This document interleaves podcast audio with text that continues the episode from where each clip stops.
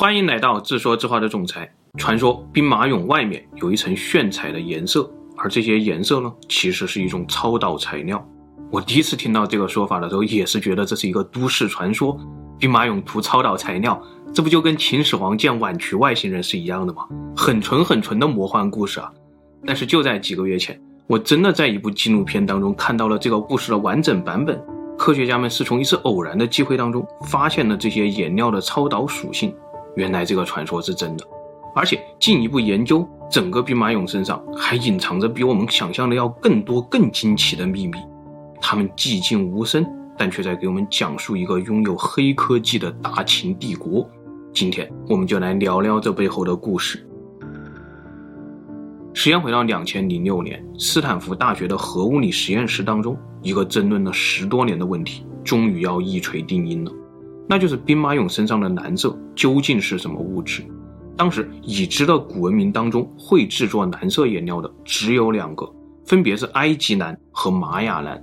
大约在五千年前，埃及人就掌握了合成埃及蓝的黑科技，成分是碳酸铜钙。玛雅蓝呢，则是一种树脂和未知粘土的混合颜料，和埃及人的制造思路不一样，是独立发明出来的。但是兵马俑身上的蓝色颜料，是不是也是中国人独立发明的呢？一开始，外国专家们想都没往这方面想，因为打破埃及方法，重新发明一种蓝色颜料，这是工业革命以后人类才刚刚掌握了新技术。比如，为什么全世界的国旗都没有紫色？这就是因为紫色其实是一种最顶级的蓝色颜料，直到现代国家纷纷建立的时候，人类都还无法大规模合成紫色，所以。在两千两百多年前的秦朝人，又怎么可能独立研发出蓝色颜料呢？于是，外国专家们都在猜想，那个时候从埃及到中国，一定有一条未知的商贸线路，这样埃及蓝和西方的雕塑工艺才能传到中国，才会有蓝色的兵马俑。但是，也有一些专家认为，这并不是埃及蓝，而是中国人独立发明出来的一种蓝色——中国蓝。所以，究竟是埃及蓝还是中国蓝呢？直到两千零六年，斯坦福大学动用了同步加速器，这个问题才得到破解。加速器将一束比太阳光还要亮十亿倍的光线轰击在一块五十微米的蓝色颜料上，先是出现了和埃及蓝类似的分子结构，看来这是一种人工合成的化合物，而非像玛雅蓝一样的天然混合物。继续分析，和埃及蓝不一样的原子出现了，原来兵马俑的蓝色是硅酸铜钡。和埃及蓝的硅酸铜钙完全不一样。实验还没有结束，接下来的数据中又显示，这些中国蓝当中还含有一氧化铅。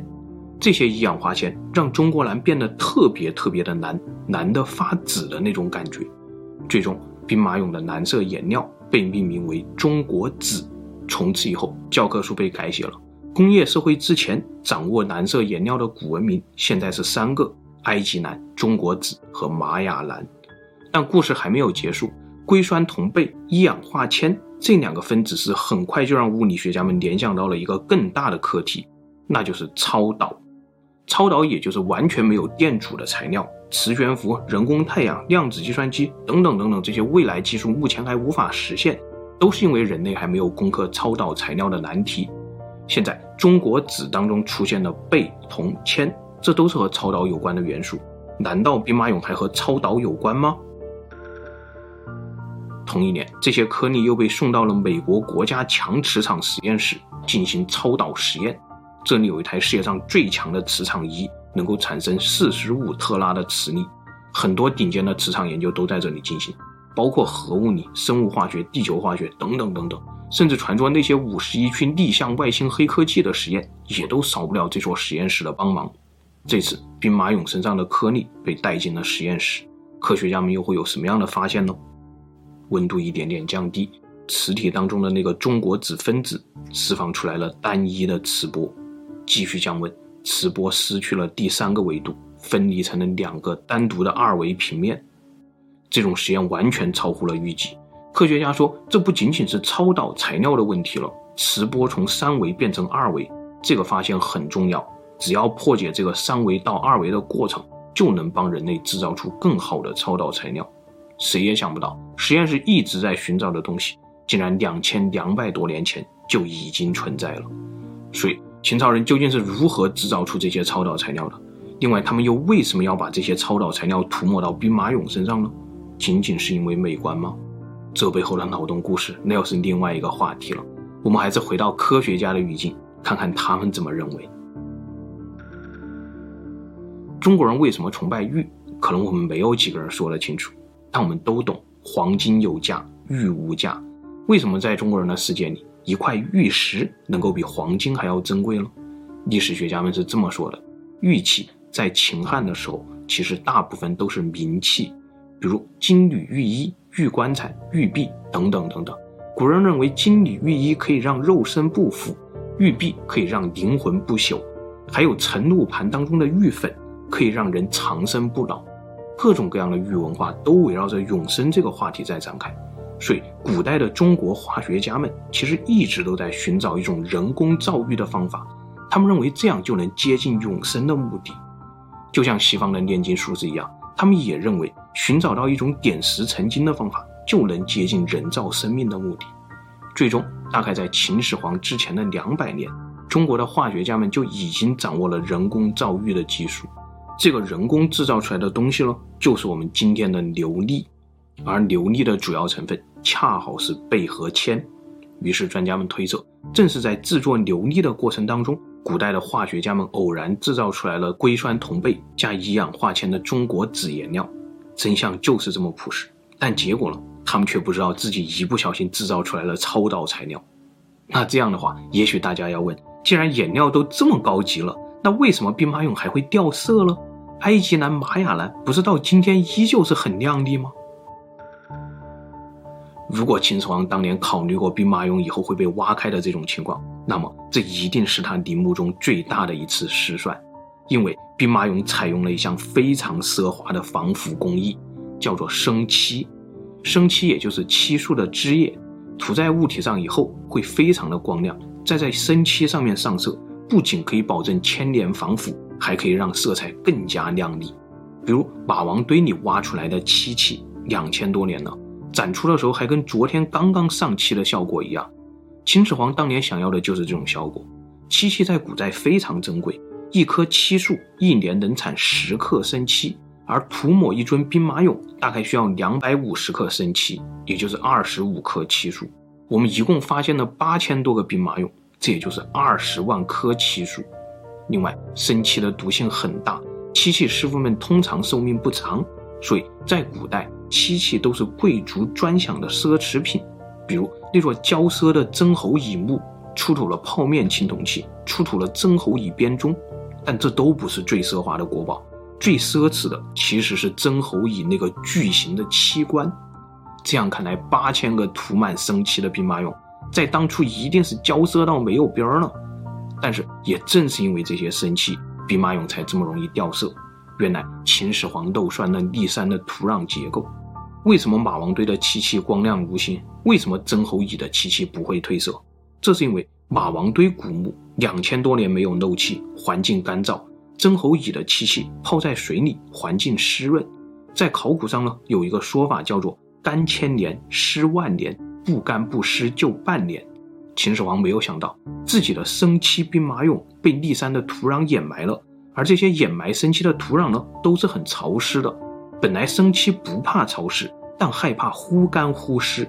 两千多年来，他们在潮湿的土壤里吸收了大量的水分，但当他们被挖出来的那一瞬间呢，湿度被破坏，生漆里面的水分开始蒸发，接着生漆就变形破碎，最终碎成很细小的碎片，带着颜料一起脱落了。这个过程非常的快，通常只有四分钟的时间。中国和德国的科学家一直都在联手研究如何防止生漆脱落。但至今都没有实质性的突破。德国科学家建议，出土以后立刻用一层特制的塑料包裹，然后用粒子加速器加速电子轰击塑料，这样就能让生漆里面的水分被置换出来，防止它脱落。但是留给我们操作的时间只有四分钟，显然目前的技术还不太可行。也许技术成熟以后，传说中的兵马俑五号坑、六号坑也就能够开挖了。到时候没准我们就能看到像霸王堆漆器一样散发着黑色幽光的彩色兵马俑，那是一种什么样的体验？但愿我们都能看到那一天吧。据说每一个到西安参观过兵马俑的人，回来以后都会跟你讲，兵马俑是真人烧的。这个都市传说太有传染力了，大家好像从内心里都不排斥这种说法，这是为什么呢？二零一四年，一个来自伦敦的科研团队似乎从数据当中找到了答案。他们先是分析了一百尊陶俑的面部，把这些面部数据呢全部导入到亚洲人脸的大数据库。这个数据库一秒钟可以对比一百万张脸。大数据分析这一百尊陶俑的面部数据以后，得出结论：这些面部都是符合数据库资料的。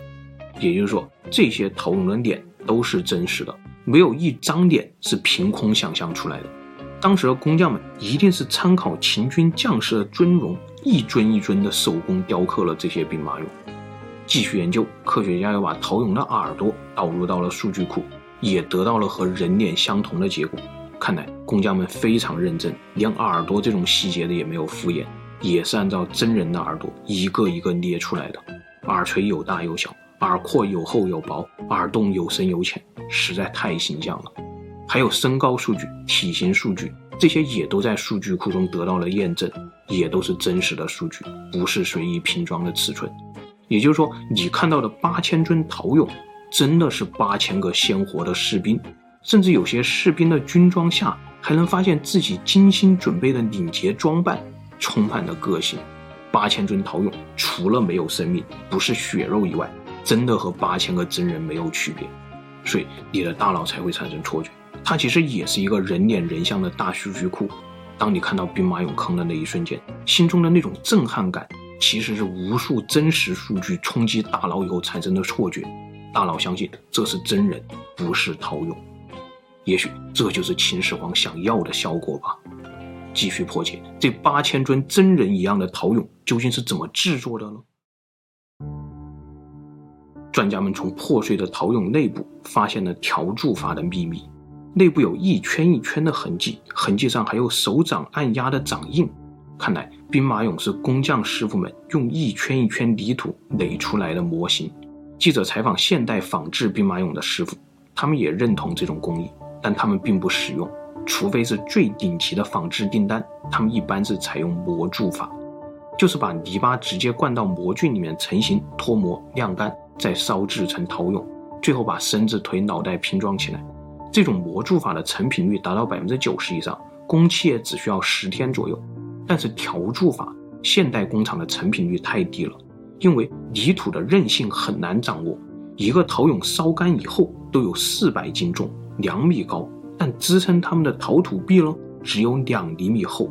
这样一来，在制作泥俑的时候，一条一条的叠高，稍有不慎，泥俑就会坍塌。越往上越危险，所以现代的师傅们只能是叠一节，晾干一节，再叠一节，工期搞不好就要延长到四十五天以上。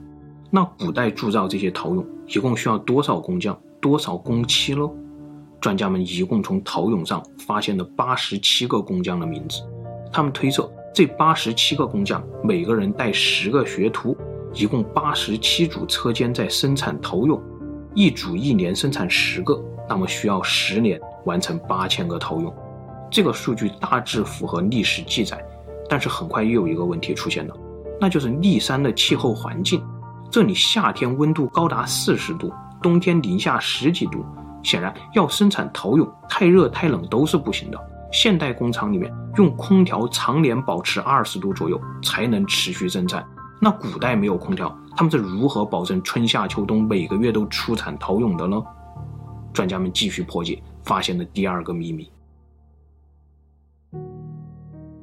这个问题最开始真的难倒了一大片外国专家，直到一个陶俑厂的老汉向外国专家们介绍了一种叫做窑洞的东西，他们才恍然大悟，原来这是一种陕西独有的民居在山体上直接开凿出来的房屋。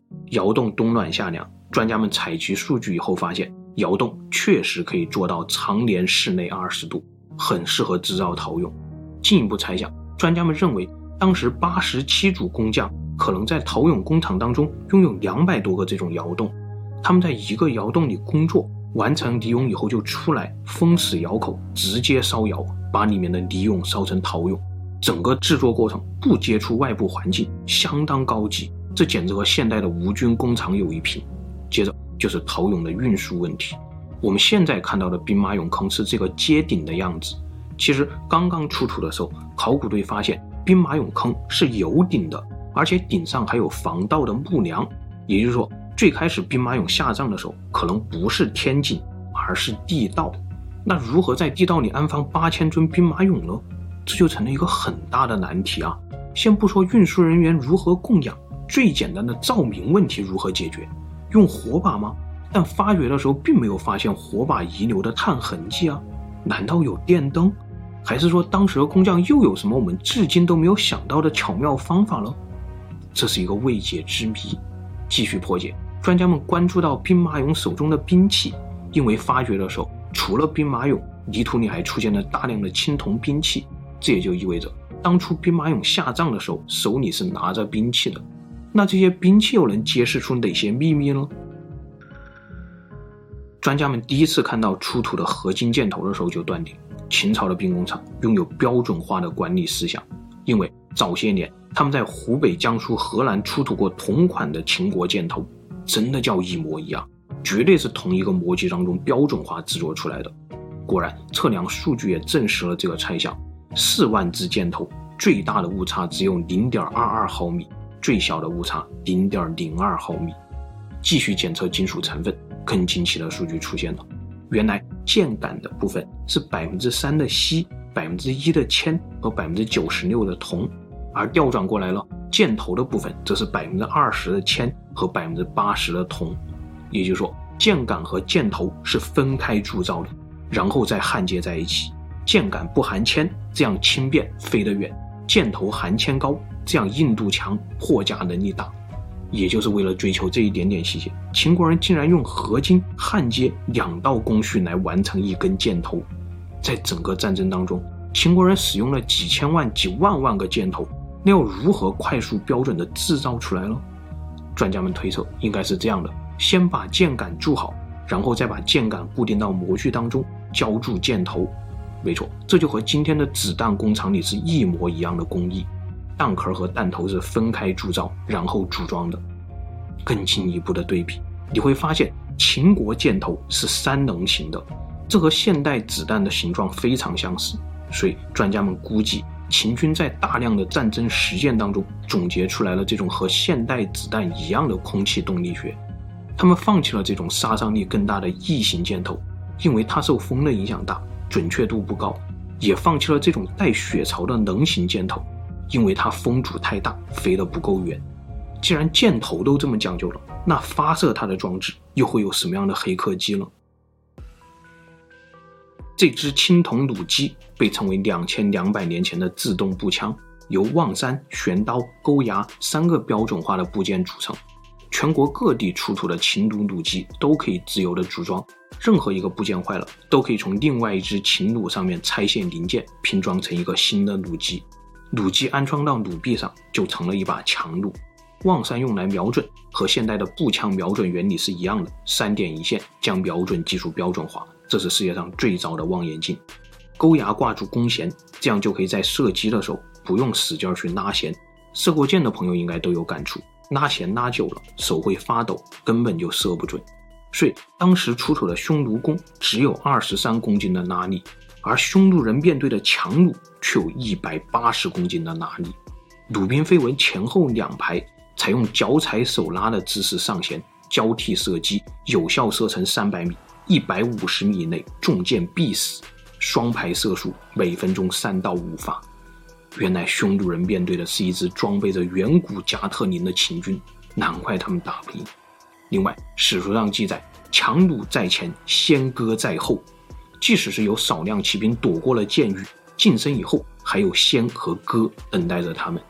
西方的冷兵器当中并没有发明戈，所以当他们的专家看到秦戈以后，那是大加赞赏，认为这是一种反制骑兵的精妙武器，可以刺，可以勾，可以砍，还可以格挡，就像这样轻松的把骑士挑落马下，非常好用，和弩机一样。可以把一个村民在几个月以内迅速训练成一个战士，也是标准化思想的产物。但是历史书上这个先又是什么武器呢？史记上讲过这样一个故事：公子光想要刺杀吴王僚，自己当吴王，就拜托伍子胥去帮他训练刺客。于是伍子胥找到了专诸，专诸问王僚有什么爱好，公子光答爱吃鱼。于是专诸就到太湖边学会了做大鱼，同时伍子胥秘密帮专诸打造了一把鱼肠剑，藏在大鱼的肚子里。到了刺杀那天呢，专诸就端着那盘大鱼往上走，道路两旁都是吴王僚的武士，手中拿着一种叫皮的武器，皮的锋刃都快划破专诸的衣服了。但专诸面不改色，走上去献上鱼，同时从鱼肚子里抽出鱼肠剑，一剑刺死吴王僚。接着，台下的武士们蜂拥过来，用皮把专诸剁成了肉泥。公子光即位，成了吴王阖闾。所以，这个皮到底是什么武器，能把壮汉剁成肉泥？历史学家们都在猜测，皮应该就是鉎，这是一种杀伤力很强、很锋利的长刀。因为鉎还有一个读音叫做弹，弹就是长矛的意思。所以，鉎、皮、毛这三种兵器应该有相关性。但他们三个究竟是什么关系呢？一直没有破解，直到兵马俑坑里挖出了这样几把诡异的短剑，所有的问题才恍然大悟。最开始专家们都很疑惑，这些短剑怎么没有剑柄？难道是插在木杆上使用的吗？果然，插上一根长长的剑柄以后，专家们懂了，这就是失传两千多年的仙，也就是所谓的斩马刀。这种武器很难驾驭，必须是职业武士才能操作。比如日本的职业武士使用的剃刀就是仙的演变，可以想象，即使匈奴骑兵躲过了强弩和戈，在后面还有职业化的仙刀武士等着他们，让他们人马俱碎。继续研究这些仙和戈为什么这么锋利呢？专家们又有了新的发现。科学家用树脂翻模，然后放到扫描电镜下面去观察风口，结果。竟然发现机械打磨的痕迹，在一点五毫米的局部上，上万条整齐的磨痕，没有一根是错乱的。这不可能是手工制作出来的。四万个箭头，每一把长戈仙刀都是这种机械化打磨的痕迹。秦人究竟是怎么做到的？这又是一个未解之谜。科学家只能猜测，秦人已经掌握了砂轮打磨的机械化工艺。但是现代的工匠想用砂轮复刻出这么整齐的磨痕，难度极高，绝对不适合量产。然而，即使是砂轮，这也是领先世界一千多年的功底。接着，兵马俑坑里又挖出来一种失传的兵器——吴钩。唐诗里说：“男儿何不带吴钩，收取关山五十州。”吴钩到底是一种什么样的兵器？现实中早就已经失传了。甚至还有一个关于吴钩的故事，说是吴王阖闾爱兵器，得到干将莫邪剑以后，就想要一对绝世吴钩，重金悬赏。于是有人贪财杀掉了自己的两个儿子，用血祭钩，打造了一对绝世吴钩，送给阖闾。过了几天呢，工匠见阖闾没有赏赐自己，就跑去找阖闾要。阖闾说：“献钩的人多了去了，你怎么证明哪一对是你打造的呢？”工匠听了很伤心。哭着说自己杀死了两个儿子，才制造出这对绝世吴钩，上面有儿子的血啊！于是吴王让人把钩拿出来，堆成一堆放在他面前，说：“血在哪里了？”工匠哭着喊：“吴鸿、护击，你们在哪里啊？”突然，两只吴钩飞了出来，贴到了父亲的胸口上。吴王吓得不轻，赶紧赏赐工匠，然后把这对吴钩贴身佩戴。吴钩在历史上总是和这些恐怖故事一起出现。史书中也记载，吴越人打仗都是那种你死我活的贴身肉搏，相当的残酷。但我们始终没有发现一把真实的吴钩，就很难用肢体动作来理解这些肉搏的残酷。直到兵马俑里出土了这两把吴钩，我们才感到了冰冷。这是一把两面开刃的弯刀，一手一支，只要近身，就没有考虑过我怎么活着回来。兵马俑坑当中还出土了几把九十厘米长的琴剑，专家说这是世界上最早的击剑，不是用来砍杀的，而是用来刺杀击杀的。这一定也是秦人从实战当中总结出来的经验。如何防止吴钩那种近身以后的同归于尽呢？最好的方法就是在一米之外就将它击杀。比如《史记》当中记载，荆轲刺秦王的时候，荆轲用短匕首，秦王绕着柱子跑，不让荆轲近身。但危急关头呢，秦王的剑太长了，怎么拔也拔不出来。最后是衣冠下无拘喊：“大王把剑背在背后，大王把剑背在背后。”这样秦王才顺利拔出了长剑，连续拔剑刺死了荆轲。这个故事里，历史学家们一直在争论这个“王负剑”到底是不是把剑背在背后的意思。因为如果是一把需要背在背上才能拔出来的长剑，按照秦始皇一米七的身高来算，至少在九十厘米以上的尺寸。但是青铜专家们却说了，不可能，秦朝的技术不可能做出来九十厘米的青铜剑，甚至还因为这段记载一度怀疑秦始皇是个一米五左右的矮个子。结果出土的这几把秦剑说出了真相，秦人用了一种很巧妙的方法做出了九十厘米长的青铜剑。原来剑身上有八条棱线，棱线时紧时松。剑身也跟着棱线，一会儿宽，一会儿窄，一会儿厚，一会儿薄，这个设计太巧妙了。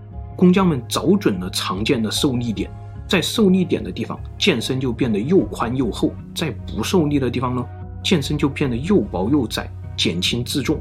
这样一来，一把九十厘米长的青铜剑也就被锻造出来了。继续检测秦剑的封口，为什么两千多年还不锈？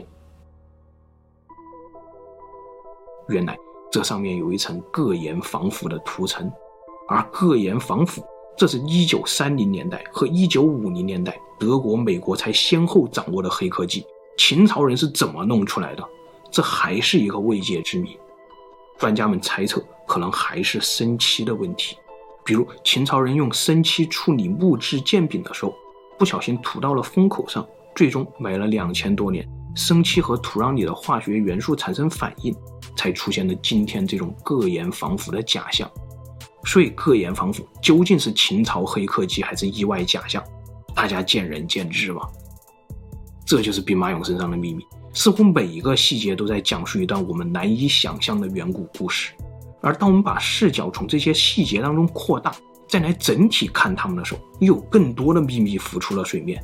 比如，为什么兵马俑的兵器这么强悍，但他们的护甲却很弱小？所有的士兵都没有头盔，前排甚至连铠甲都没有穿，为什么会有这种奇怪的战法？还比如军阵当中为什么会有这种诡异的绿面俑？他们到底是什么人？军队当中为什么没有明显的长官？他们到底如何调度？怎么协同作战？所有的秘密都还在挖掘当中。骊山渭河之间，这个七十八个故宫大小的陵园区底下，还埋藏着多少真相？也许当我们继续考古。还能破解一个更大的谜团，那就是秦朝人究竟为什么能创造出这些金器？好了，今天的故事就分享到这里，谢谢大家。